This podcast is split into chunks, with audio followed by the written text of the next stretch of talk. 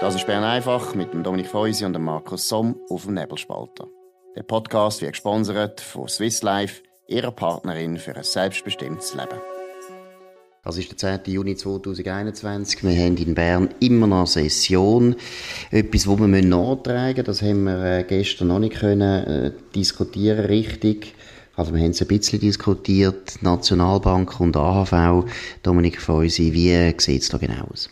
Ja, am Schluss hat es eine sogenannte unheilige Allianz gegeben zwischen der SP Grünen und SVP und man hat entschieden, dass die Nationalbank soll Gewinn ähm, in die AHV überschieben, 12 bis 15 Milliarden pro Jahr. Ähm, das kostet niemand etwas, hat äh, Pierre-Yves Maillard gesagt, wo er, und das ist schon eine lustige Szene, wo er seine, äh, seine Anträge ähm, zurückgezogen hat zugunsten von Anträgen aus der Reihe von der SVP. Das kommt sehr selten vor im Nationalrat, aber bei dem Thema ist es eigentlich seit äh, zwei, drei Jahren üblich. Würdest du eben sagen, es ist äh, in dem Sinne nicht etwas Neues, weil da hat es die Allianz immer schon gegeben? Oder würdest du sagen, ja, yeah, Vielleicht ist das auch ein, bisschen ein neues Zeitalter. Also alle Parteien sind ja ein bisschen an sich neu positionieren. Die Europafrage wird langsam, langsam in den Hintergrund gehen.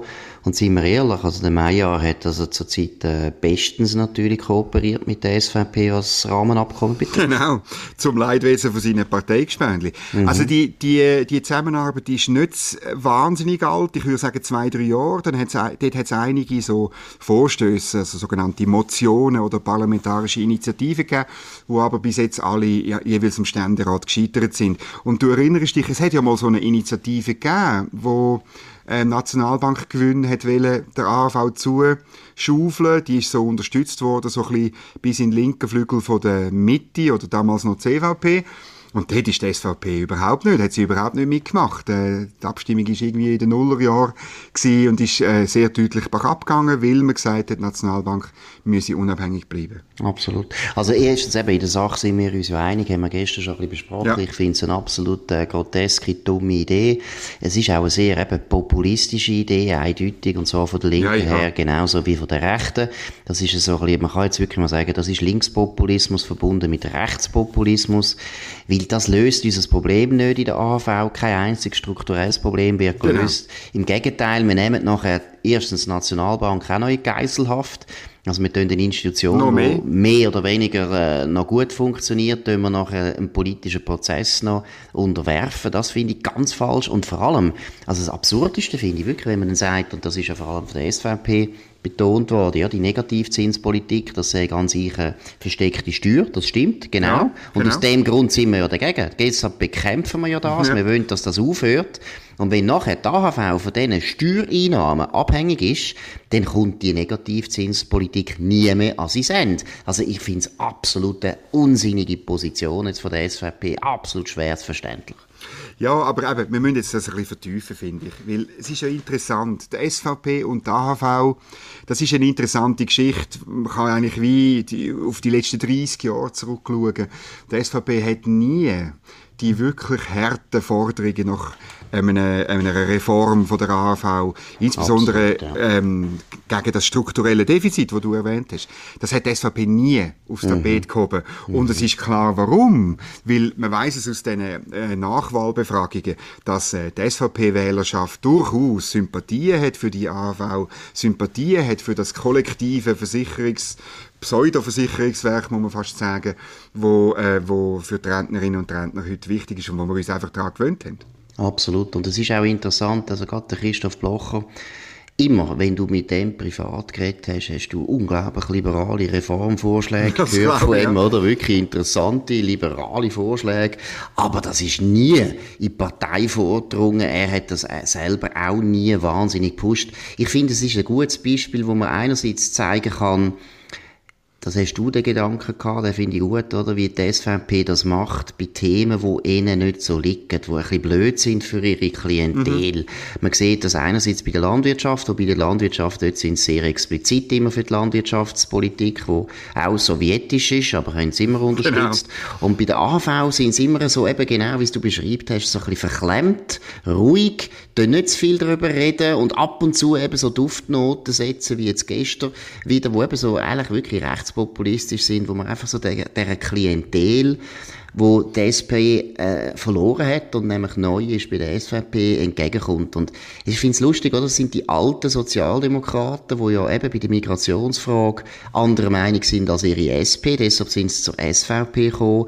Aber AHV ist für alle die Leute, für die älteren SP-Wähler wie die Jüngeren auch, eine heilige Kuh.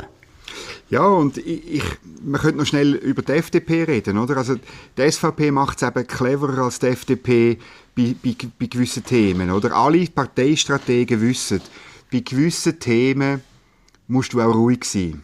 Weil das Themen sind, die dich kaputt machen, die dich zur Sau machen. Mhm. Und ich glaube eben, die Klimafrage ist ja. eben das CO2-Gesetz. Da hat die FDP strategisch gesehen hat sie lieber so ein bisschen unter dem Radar wäre sie geflogen, oder? Und hat die Schlacht jemand anderem überlassen, weil sie als Partei eben gespalten ist. Also, wenn die oberste Regel ist, äh, tu dich nicht probieren, ähm, zu profilieren mit Themen, wo du gespalten bist. Das wissen eigentlich alle. Offensichtlich bei der FDP hat man das ein bisschen unterschätzt ja, ein bisschen unterschätzt ist jetzt sehr vornehm ausgedrückt, ja, genau. sondern das ist jetzt wirklich einfach das Einmaleins des politischen Handwerks. Und man kann ja das jetzt beim Wermut auch sehr gut zeigen, wie raffiniert und gut er das gemacht hat. Das ist für die SP ein Riesenproblem, die Europafrage jetzt mittlerweile. Das spaltet die Partei. Das Rahmenabkommen abschiessen, das ist eigentlich etwas gewesen, was ziemlich stark gegen Klientel ist von dieser Partei. Und was macht die SP? Einfach ganz tief hängen, nicht mehr zu viel darüber reden. Der Fabio Molino hat das nicht so gecheckt, dass es eigentlich genau. besser gewesen wäre, ruhig zu bleiben, ja. Also wir sind jetzt da nicht mehr bei den Juso, sondern das ist jetzt eine Partei von Erwachsenen. Und dann tust du eben genau, wie du richtig gesagt hast, bei Themen, wo du sowieso weißt, wir werden gespalten, tust du die einfach nicht exponieren. Und bei der, bei der SVP finde ich, das ist so offensichtlich. Oder die AHV haben sie nie sich gross profiliert, nie auf Reformen gedrückt gedruckt. Immer dann schon eben, genauso im privaten Rahmen, dann gesagt, ja, da geht ja nicht und die Demografie ist das Problem und so. Aber sie haben sich da immer relativ still verhalten. Es kommt mir ein bisschen vor wie Tories und der NHS, oder?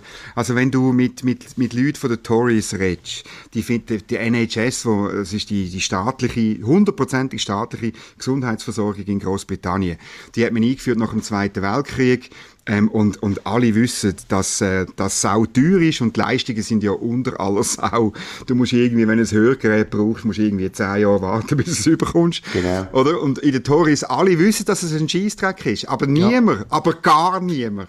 Ja ein paar ganz Libertäre ja, ja. Äh, am Ecke, aber wo nie, wo nie, nie die Regierung, machen. genau, ja, wo nie, Karriere, Karriere machen. Genau. Hinterbänkler, arme Siechen. Die hintersten Hinterbänkler, nur die hintersten. genau, arme Die sagen und alle anderen sagen es nur im Privaten, dass der NHS ein Blödsinn ist und man das müsste komplett reformieren und privatisieren. Ähm, und, aber die offizielle Regierungshaltung äh, von Boris Johnson ist ja ganz eine andere. Im Gegenteil, er tut es ja wirklich. Also ja, ja. Er tut ja Hymnen, er tut ja Hymnen anstimmen auf NHS. Das ist ja ganz peinlich. Ja. Und ich meine, auch die Corona-Politik ist ja bei ihm wahnsinnig stark geprägt gewesen von einem Gesundheitswesen, wo eines, eines der schlechtesten ist überhaupt im Westen. Und deshalb haben sie ja gar nicht können, die Politik machen, die zum Beispiel vielleicht die Schweiz gemacht hat oder Schweden und so weiter. Aber ich finde übrigens, der Vergleich ist natürlich sehr gut, oder? Weil es ist ja genau das Gleiche. Der NHS ist ein Ergebnis vom Krieg. Und mhm. zwar ist das, äh, eigentlich ist das genau. Es ist ein Dank gewesen von den Konservativen an die Labour-Partei. Man hat ja eine grosse Koalition gehabt während dem Krieg. Mhm. Und das ist der neue Konsens gewesen, wo man gesagt hat, wir haben alle haben gelitten. Es war eine grosse Solidarität gewesen in der ganzen Bevölkerung. Und hat man gesagt, wir schenken uns jetzt, wir, britisches Volk, nach dem Krieg, wo wir so viel Opfer auf uns genommen haben, tun wir uns das schenken. Es ist einfach der Inbegriff von dieser Kriegsgeneration, von dieser Dankbarkeit, dass es gut gut raus, rausgekommen ist. Und bei uns ist genau das Gleiche. Die AHV ist die heilige Kuh von der Schweiz. Und das hat zu tun mit, dem, mit der Zweiten Weltkriegserfahrung, weil das hat wirklich, das stimmt natürlich, oder Klasse sehr nah zusammengebracht. Der Zweite Weltkrieg ist da viel besser gewesen als der Erste Weltkrieg. Nach dem Zweiten Weltkrieg, und das ist ja die sozialdemokratische Generation gewesen, die gesagt hat, das ist jetzt für uns die grösste Errungenschaft. Wir haben die AHV bekommen, die wir immer haben wollen. Und gleichzeitig haben sie die Armee geliebt. Ich meine, ich habe ja noch eine Biografie mal geschrieben über den Gison. Der Witz vom Gison war ja, dass gerade die SP den Gison verehrt hat wie ein ja, Gott. Ja, ja, ja. Ja, ich habe noch eine andere heilige Kuh. Ich war im Bundeshaus und heute Morgen ist der der große Tag, das gibt es immer einmal pro Jahr, wo alle die Delegationsberichte ähm, behandelt werden. Das sind jeweils äh, Dokumente zwischen 20 und 50 Seiten.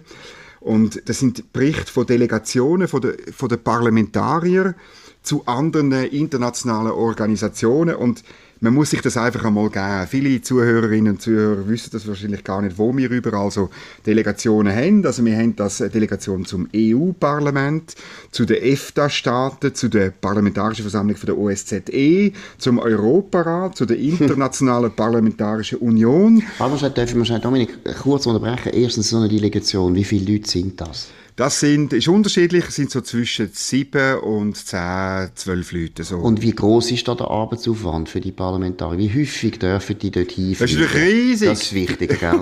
Das Fliegen ist das also, Wichtige. Du noch mal bei jeder nein. Delegation sagen, wo sie dürfen hinfliegen. Wo also du musst eben, du hast jetzt gefragt nach dem Arbeitsaufwand. Der ist, ja. der ist nicht so hoch, aber der Zeitaufwand ist hoch. Du musst das ja. unterscheiden, musst das schön ja. auseinander. Eben, das Fliegen kostet viel Zeit, das ist klar. Es, es ist unterschiedlich. Also beim, beim äh, Europarat ist es ich muss, ehrlich gesagt, ich muss genau nachschauen, also aber ich habe in Erinnerung, da kann in Straßburg. Gehen, ja. Da kann mit dem Zug gehen. Ähm, ja. Genau, aber Straßburg ist natürlich toll, weißt also Schön, ja. feine Gut, Wein, gute Beizen, mm, gute Beizen, mhm. eine Mischung aus französischer Küche, aus deutscher Küche, schweizerische Einschläge. Also wir gehen ja alle gerne auf Straßburg, wir ja. haben ja das Elsass alle gerne. Das ist grossartig. Ich bin dort einmal mit, lustigerweise. Mhm. Und musst dir vorstellen, das ist, ein, das ist ein völliger Quatsch. Also ich bin dort sogar, ich darf nicht sagen von wem, es hat mich eine Schweizer Parlamentarierin in eine Fraktionssitzung von der Euro, vom, vom Europarat hineingeschleust. Und ich bin einfach hineingeschliffen. Unglaublich, ja. Es ist dort um Korruption gegangen. Äh, ah, du hast sicher ein paar gute Statements gemacht. Ja, ja grossartig. Nein, es hat dort äh, einen Fall gegeben, dass die Aserbaidschaner haben irgendwie Goldketten verteilt und ja. äh, äh, nein, es ist unter aller Sau gewesen. Es ist jeweils sicher zwei Meetings, würde ich sagen. Die internationale parlamentarische Union äh, ist auch noch. Ähm, ähm, dann die parlamentarische Versammlung von der Frankophonie oder? Ja, super, das ist Paris. Ja. Auch gute Beizen. Ja. ja, nein, nein, die, nein das, ist nicht Paris. Quebec, gehen Sie auf Quebec. Ja, wunderbare äh, äh, Lobster, oder? Äh, nein, und... Nein, super. Nein, weißt du, sie gehen auch, äh, es gibt auch, also Mauritius ist, glaube ich, auch Mitglied. Ah, oder? gut, da kann man auch nein, weißt, Ja, das ist gut, ja. Mhm. Das ist aber vor allem für die Welschen dann, da gehen einfach nur die Welschen, oder dürfen da auch Deutschschweizer mit? Muss ich dazugeben, das habe ich mich gefragt, aber ich bin jetzt nicht dazu gekommen, nachzuschauen, aber ich kann das noch nachliefern in der Show Notes dürfen noch mit. ich, also es müsste doch eine internationale rätoromanische Union geben. Ja, unbedingt, unbedingt. Und dann, also jetzt muss man wirklich der Höhepunkt, finde ich, parlamentarische ähm, Versammlung von der NATO gibt es auch. Ja, und da sind wir dabei. Da sind wir dabei. Großartig. Ja. Mhm. Aber wenn, äh, ich weiß gar nicht, es nimmt mich auch wunder, was die dort machen, oder ob es mal irgendein, äh, über eine Kampfbahn robben oder so, das wäre mhm. wär ganz gut. Mhm. Und dann gibt es natürlich das noch, für, noch zusätzlich für jeden Nachbarstaat. Also, meine, dann, kannst, dann kannst du eben auf Paris, weißt du, mit der Frankophonie gehst du dann vielleicht auf äh, Französisch-Guayana oder, oder, oder so, oder ja. auf Quebec eben. Und, und dann, Frank also der Nachbarstaat ist dann schon eher in Paris oder, oder Lyon. Lyon wäre auch sehr gute Küche. Sehr gute Küche. Rom ist gut, Rom ist tiptop. Wien äh, ist auch immer lustig. Äh, großartig, Berlin, ja. Aber wer tut eigentlich da die Leute äh, bestimmen? Weißt, ist das einfach so ein bisschen, weißt du, kennst ja das aus dem Journalismus, das ist ja dort einmal auch so gewesen, wir, die Journalisten machen ja immer so Reiseberichte. Und da gibt's immer, hat es früher eine Reiseredaktoren Es gibt schon lange Reiseredaktoren sind natürlich, eben, die gibt's nicht mehr, aber früher ist das so gewesen. Das ist die absolute Korruption Korruption gewesen. Also die Reiseredaktoren, ja. wenn du mit denen gut ausgekommen bist, hast du die ganze Zeit können reisen, gratis reisen und hast dann ein kleines Berichtchen müssen schreiben. Ich muss jetzt ehrlich sagen, ich habe es nie gemacht, einfach keine Zeit gehabt, aber wie gesagt, es ist einfach Korruption und das gibt es bei uns, in den Medien hat es das gegeben und im Parlament gibt es das immer noch, weil was bringt das der schweizerischen Eidgenossenschaft? Ja, nichts, nichts. Und ich habe das im Unterschied zu dir, habe ich das einmal gemacht für die Basler Zeitung. Mhm. Ich bin auf Weißensee ähm, in der Steiermark und mhm. das hat geheißen, wir gehen Bären beobachten. Ja, super. Und das habe ich als Jäger natürlich gut gefunden. Ja. Der Witz war, ich bin dort angekommen und es sind lauter ähm, äh, Journalistinnen, lauter Frauen von Vegetarier-Magazin dort. das ist super. Und, und, ist, und ich, ich bin natürlich gekommen, weißt, mit den schweren Schuhen, mit dem, ja. gro mit dem grossen äh, Feldstecher. Bewaffnet, bewaffnet mit dem Gewehr. Und Das Einzige, was wir dann gemacht haben, ist, wir sind mit dem lokalen Wildhüter hinter dem Hotel haben wir einen Spaziergang gemacht. Es ist ganz ein schwerer Winter gewesen, damals in der Steiermark und so haben wir nach etwa 100 Meter sind wir nach einem, äh, sind wir an, an, an, an die Überbleibsel von einem verhungerten toten Hirsch geraten. Nein, Was bei diesen Vegetarier-Journalistinnen, also die haben geschrauen am Spieß. Ich habe dann ja, probiert, die jetzt beruhigen und habe gesagt, Gesender, wenn man sie im Herbst nicht schießt, dann äh, tun sie eben im Winter verhungern. Ja. das ist kein gutes Argument. Nein, das ist kein gutes Argument. Argument. In dieser Tragödie kommst du mit solchen nüchternen Statements. Genau, seither habe ich das nie mehr gemacht. Aber, Aber jetzt Parlament... Delegation, ja, jetzt, was steht eigentlich in diesen Bericht? Was machen sie eigentlich? Oder was sagen sie, dass sie machen? Sie, sie, also, äh, eben, du kommst in so eine Delegation, wenn du gute Beziehungen hast und vor allem, wenn du in der Außenpolitischen Kommission bist. Und was sie machen, man trifft sich, man redet über die konstruktive Weiterentwicklung der Beziehungen. Das ist so eine Formulierung, es gibt eine Variante von dieser Formulierung. Aber der Witz ist ja, wir haben ja durch, durch eine Recherche vom Blick, wissen wir ja über den Chat, den WhatsApp-Chat von den mhm. Rahmenabkommenbefürwortern und es ist klar, ähm, in dem Chat sind dann nicht alle dabei die in der Delegation dabei sind. Und es ist auch klar, dass man über den Chat in diesem Delegationsbericht natürlich kein einziges Wort liest. Absolut. Aber äh, noch schnell wegen dem Zeitaufwand, geht man denn da einmal zwei Tage oder einen Tag? Mindestens oder, zwei Tage. Da, also ja. schon, ja. Übernachten tut man schon, ja. Das muss man schon, ja. Mhm. Aber äh, und man kommt, aber es sind nicht nur die Spesen zahlt, oder, muss man wissen, sondern so, es gibt auch noch Sitzungsgeld, wie wenn Sie an einer Sitzung vom National- oder Ständerat würden teilnehmen Also gut, das müsste man eigentlich abschaffen. Das sind, sind so Fringe, Fringe ja. Benefits, die eigentlich nichts bringen, einem Steuerzahler und einem Bürger, wo die Leute gewählt hat. Und eben, wie gesagt, das ist ja immer ein bisschen Korruption. Und es tut natürlich das internationalistische Denken extrem äh, vergrößern und mit internationalistischem Denken meine ich ja nicht, dass man sogenannt weltoffen ist, das sind eben mehr, wir sind weltoffen, genau. aber sicher nicht die Leute, die das Gefühl haben, es ist irrsinnig, wenn internationale Organisationen regieren, wo die Demokratie keine Rolle spielt, wo der Bürger nichts kann sagen, wo die Steuerzahler nichts mehr können sagen. Und alle die Reisen führen dazu, dass das so eine internationale Gemeinschaft gibt, oder, wo von Leuten, die sagen, ja, wir sind ja eigentlich so, so intelligenter als das dumme Volk. Und dann tut man sicher auch noch bisschen schimpfen über das eigene Volk. Es ist nicht eine gute Entwicklung. Ja, und äh, wir haben einfach in der Schweiz haben wir ein Korrektiv für das. Das ist die direkte Demokratie.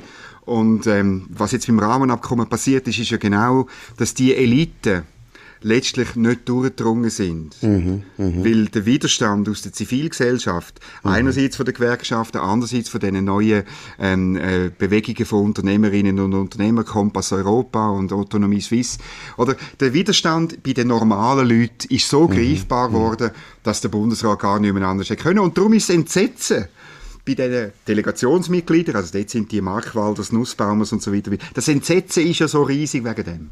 Genau, und es ist natürlich auch etwas, was die anderen Länder nicht so haben, oder? Die haben die Parlamentarier. Klar, die Kontrolle haben die. Wissen eigentlich, die wissen eigentlich, ja, eben was international läuft, das können wir dann auch so beschließen und es kommt einfach durch. Obwohl ja sie sich selber dann auch äh, mehr oder weniger relativieren. Das nationale Parlament hat dann auch weniger zu sagen, aber das ist nicht so schlimm. Ja gut, das ist es von, der, von Bern einfach am 10. Juni. Morgen ist keine Session, sondern Bundesrat. Wir werden dann wieder über die neuesten Entscheidungen vom Bundesrat äh, berichten. Es wird erwartet, dass man über Corona ein bisschen redet, aber äh, so wie du mir gesagt hast, äh, von grossen Lockerungsschritt ist man immer noch weit weg. Spielt keine Rolle. Wir machen jetzt das nochmal drei Jahre, wenn es genau. gar nicht mehr Corona gibt. es ist so schön. Es ist so schön. Wir machen das weiter. In dem Sinne wünschen wir euch allen einen schönen Abend. Morgen wieder zur gleichen Zeit auf dem gleichen Kanal. Das war Bern einfach mit dem Dominik Feusi und dem Markus Somm auf dem Nebelspalter. Der Podcast wird gesponsert von Swiss Life, ihrer Partnerin für ein selbstbestimmtes Leben. Den Podcast könnt ihr auf nebelspalter.ch abladen und auf allen gängigen Plattformen wie Spotify oder Apple Podcast und so weiter.